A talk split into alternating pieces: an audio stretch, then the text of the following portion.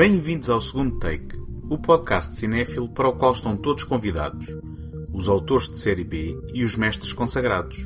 O meu nome é António Araújo e neste episódio regressamos ao filme noir com a mais icónica femme fatale que o género ofereceu, Rita Hayworth em Gilda, filme de 1946 realizado por Charles Vider, e com o apaixonado casal de foras da lei de Mortalmente Perigosa, título de 1950 com Joseph H. Lewis atrás das câmaras. Este episódio é apoiado pela Take Cinema Magazine. Em take.com.pt encontram críticas, artigos, passatempos, trailers e todos os números editados da revista.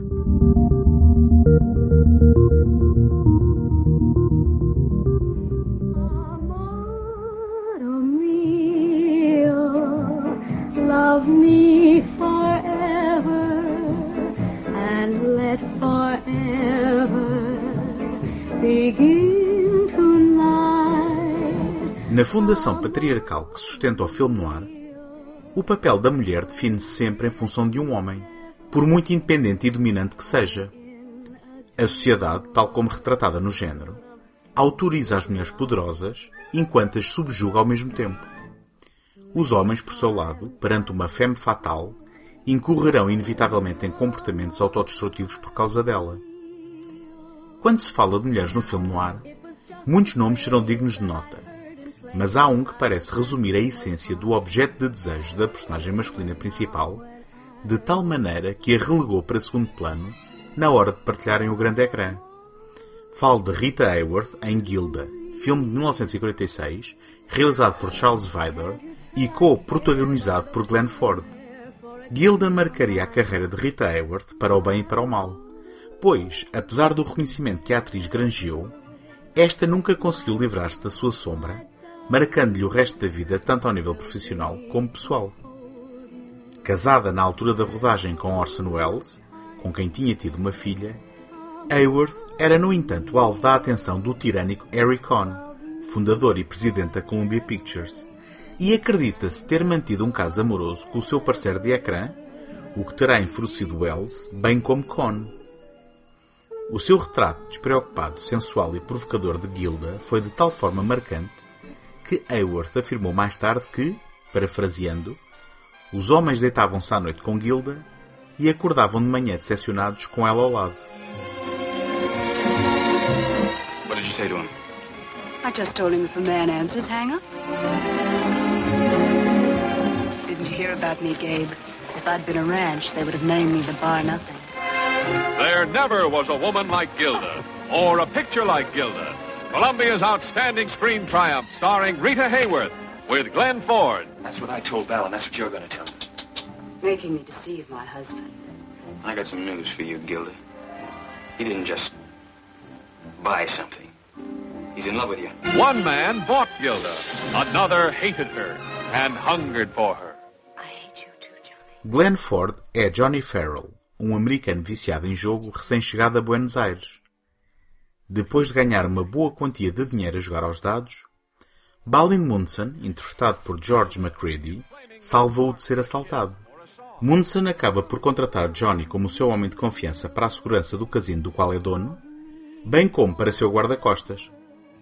Quando volta de uma viagem casado de fresco com Gilda, torna-se óbvio que esta e Johnny têm um passado, apesar de negarem conhecer-se. As interações entre Gilda e Johnny são amargas e estão recheadas de duplos sentidos. Munson percebe encontrar-se no vértice de um triângulo amoroso e enrola-se também numa mortífera trama corporativa que vai pôr à prova o seu braço direito.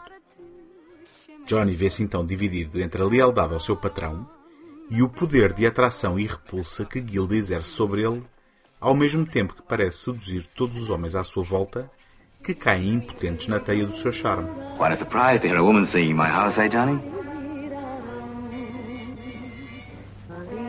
That's quite a surprise.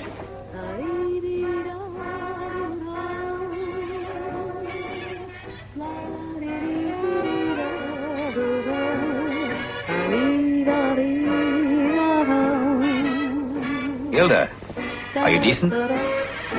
Me?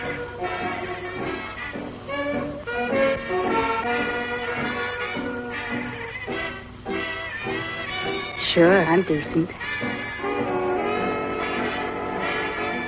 Gilda, this is Johnny Farrell. Johnny, this is Gilda.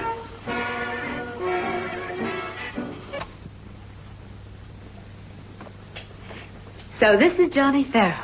I've heard a lot about you, Johnny Farrell. Really?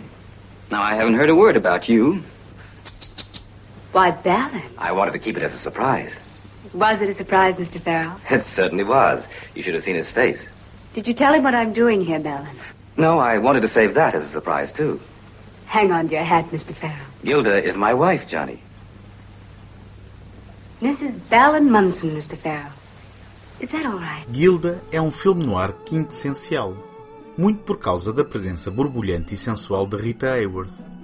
Depois de passar grande parte do filme em diálogos afiados com Glenn Ford, nas sequências finais, Hayworth tem a oportunidade de mostrar os seus talentos de dança em icónicos números musicais, sendo o mais famoso a interpretação, enquanto executa um provocador striptease em que as únicas peças de roupa que saltam fora são duas longas luvas, de Put the Blame on Mame, uma canção original escrita por Alan Roberts e Doris Fisher, que incita o sexo masculino a culpar o chamado sexo fraco de todos os males do mundo. Infelizmente, a voz de Hayworth terá sido dobrada por Anita Kurt Ellis, apesar do mito ainda persistente de que ouvimos aqui a sua voz real.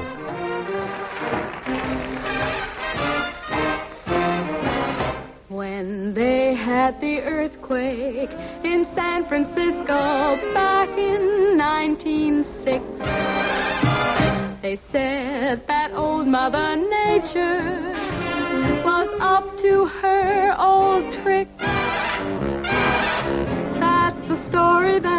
Went around, but here's the real lowdown. Put the blame on Maine, boy. Put the blame on Maine. Gilda conta ainda com uma narração em off da personagem masculina principal, pontuando ocasionalmente o seu processo interno de tentativa de lidar com as intensas emoções que a mulher que anteriormente tinha abandonado lhe volta a provocar. Mesmo antes dos lábios dos amantes se voltarem a encontrar, Gilda afirma que o ódio, palavra também usada por Johnny nos seus monólogos interiores, é uma emoção tão excitante que acredita poder padecer dela por causa de quanto o odeia. Outro elemento caro ao género é a duplicidade de Belin Munson, que, curiosamente, usa o casino ilegal que mantém na capital argentina como uma fachada para um cartel internacional de comercialização de tungstênio. Ou seja, a ganância inerente ao capitalismo como pano de fundo criminoso na ressaca da Segunda Guerra Mundial. Get your clothes on. You're getting out of here. Are we, Johnny? Are we? Not we. You.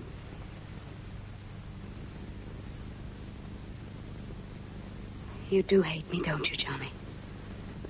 I don't think you have any idea how much.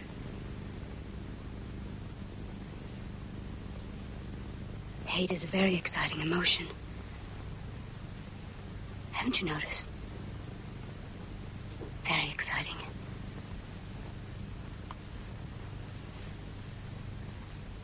I hate you too, Johnny. I hate you so much that I think I'm going to die from it.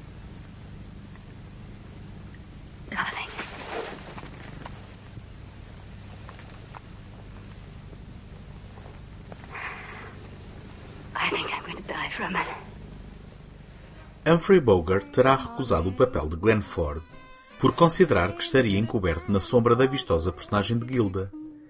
Resta saber se também terá percebido o subtexto homossexual do guião no retrato da relação entre Munson e Johnny, com muitos críticos a encontrarem sugestões fálicas na bengala penetrante de Munson, referida como um amigo pessoal do qual se questiona a certa altura o seu género, bem como uma relação de fidelidade de Johnny perante o seu patrão, muito para além do normal. Apesar das brilhantes insinuações, que visavam contornar as políticas de censura do Código Hays, Gilda começou a ser rodado sem que o argumento creditado a Joe Eisinger e Marion Personet, a partir de uma história de E. A. Ellington, estivesse terminado. O coreógrafo Jack Cole mais tarde afirmou As páginas do guião chegavam quase sempre na manhã em que devíamos filmar. Se virmos bem, percebemos que foi assim que o filme foi feito, porque a história não faz qualquer sentido. No final de contas, a trama é apenas uma desculpa para uma narrativa que coloca em confronto a dinâmica de géneros, particularmente a inclinação machista do homem a olhar para a mulher como sua propriedade, e a forma como o seu ego se fere perante uma mulher confiante e com um sentido apurado de si própria. Apesar do forçado final feliz imposto pelos executivos da Columbia Pictures, Gilda foi um sucesso de tal forma que permitiu ao agente Rita Hayworth negociar uma fatia dos lucros dos projetos futuros que esta ainda tinha sob contrato com o estúdio, e acabou por ser o mais popular título na carreira do seu realizador húngaro Charles Weider.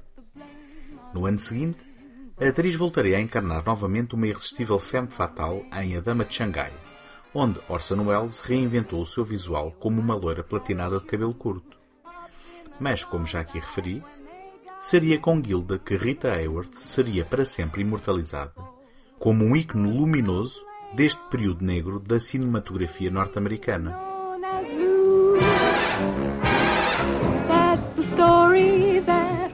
Gostaria de partilhar convosco como me podem ajudar para vos continuar a oferecer este programa todas as semanas. Ter visibilidade no Apple Podcasts é uma componente muito significativa para o sucesso de qualquer podcast. E, para isso, conto convosco para lá deixarem uma classificação positiva ou uma avaliação escrita. Nem imaginam a importância do vosso contributo com este simples gesto. Em segundotake.com podem subscrever o programa em qualquer plataforma ou sistema. Também lá encontram o arquivo de todos os episódios e todos os contactos sociais, caso queiram deixar uma palavra.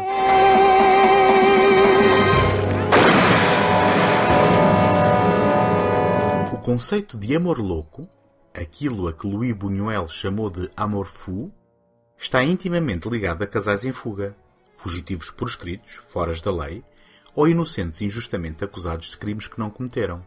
O famoso argumentista Dalton Trumbo, na altura na lista negra de Hollywood, por isso impedido de trabalhar, escreveu o argumento de Gun Crazy sob o pseudónimo Millard Kaufman, em colaboração com McKinley Cantor, que adaptava aqui o seu próprio conto publicado em 1940 no The Saturday Evening Post, baseado no infame casal de criminosos da depressão, Bonnie Parker e Clyde Barrow, mais tarde celebrizados pelo filme interpretado por Warren Beatty e Faye Dunaway, que abriu a porta à nova vaga americana.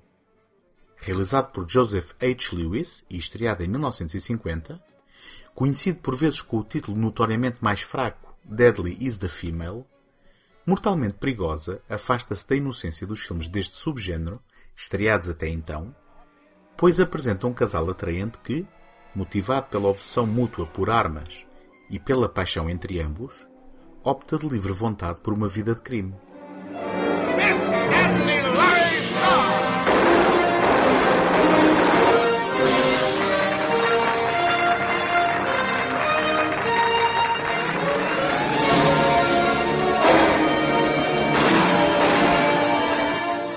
Aos 14 anos, Bart Terr assalta uma loja de ferragens e rouba uma arma. Enviado para o reformatório pelo tribunal, por causa da sua obsessão por armas, regressa à casa anos mais tarde, já adulto e interpretado por John Dahl, depois de ter cumprido a pena e de ter servido durante algum tempo no exército. Numa saída a uma feira com os amigos de infância, Bart fica fascinado com Annie Laurie Starr, uma pistoleira certeira interpretada pela britânica Peggy Cummins. Depois de aceitar o desafio de competir com ela num concurso de pontaria e sair vencedor, aceita a oferta de emprego na feira. Mas os ciúmes do patrão perante a óbvia atração entre Bart e Laurie levam-os a serem despedidos.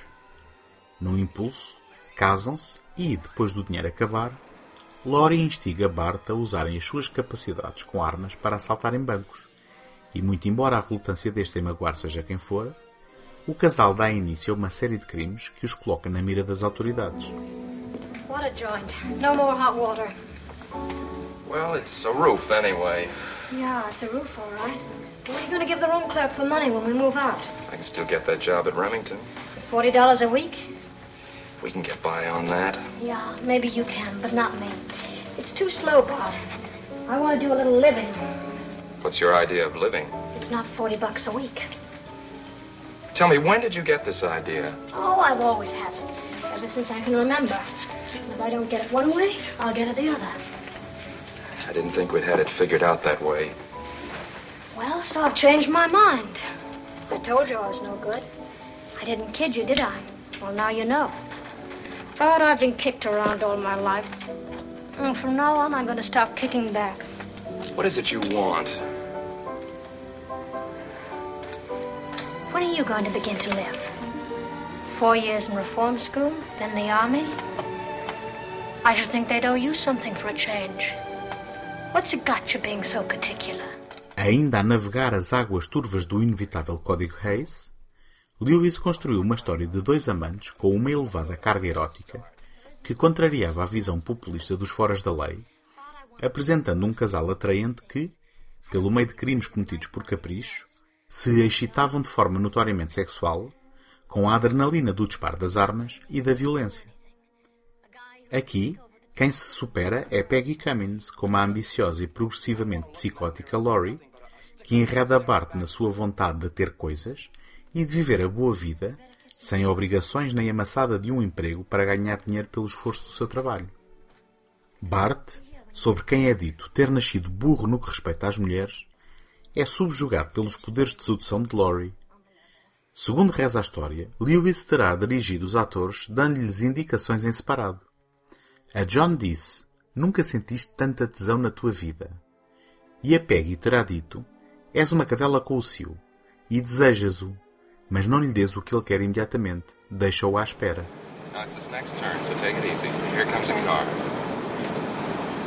Car.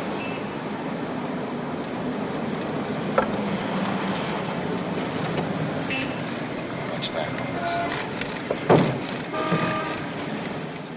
No momento mais marcante de Mortalmente Perigosa, assistimos ao virtuosismo do realizador, que optou por rodar a sequência de um assalto a um banco numa única tomada longa, filmada a partir das traseiras do automóvel que o casal roubou para o golpe. Com as filmagens a decorrerem de forma largamente improvisada, sem que os transeuntes tenham apercebido que se tratava de uma encenação, o casal procura um lugar para estacionar e Bart entra no banco, enquanto Laurie usa o seu charme para distrair e neutralizar um polícia no exterior, onde ficamos a observar tudo o que se passa a partir do banco traseiro. Quando soa o alarme, a surpresa de quem passa na rua é real, conforme o casal se coloca em fuga, e assistimos à eletricidade sexual estampada no sorriso de Laurie, quando olha para trás em direção à câmara à procura de perseguidores. Se alguma dúvida houvesse sobre o amor que une Laurie e Bart, quando mais tarde planeiam separarem-se na sequência de um roubo para despistarem a polícia, apenas conseguem afastar-se durante uns metros, subitamente voltando ambos para trás e encarando o inevitável cerco nos braços um do outro, selando de certa forma o seu destino trágico. Laurie, I. Wait. I. Lots of things I, I meant to say. Should have said them last night. Me too. Be good. Sure. So long, honey. No clímax do filme, o casal em fuga refugia-se nos mesmos montes onde Bart, em criança, se recusou a disparar sobre um leão da montanha, fechando assim o círculo. Num derradeiro ato perverso de amor, Bart dispara sobre Laurie para evitar que esta atinja os seus amigos de infância, onde se inclui o xerife local. Ao ouvir os tiros, a força policial dispara mortalmente sobre Bart, concretizando o inevitável e há muito adivinhado desfecho. Mortalmente perigosa, tal como Desvio de Edgar G. Ulmer ou O Destino Bate à Porta de Tay Garnett, foi mais um título a traduzir a ansiedade do desenraizamento masculino do período pós-guerra e elevou-se da fornada de filmes de série B da altura, muito por força do formalismo estético e técnico do já mencionado plano sequência do assalto. Viria a tornar-se o título de referência da filmografia de Joseph H. Lewis e um dos apontados a miúdo quando se fala de filme noir, tendo exercido uma década mais tarde uma forte influência sobre Jean-Luc Godard na realização da sua obra charneira da novela vague, O Acossado.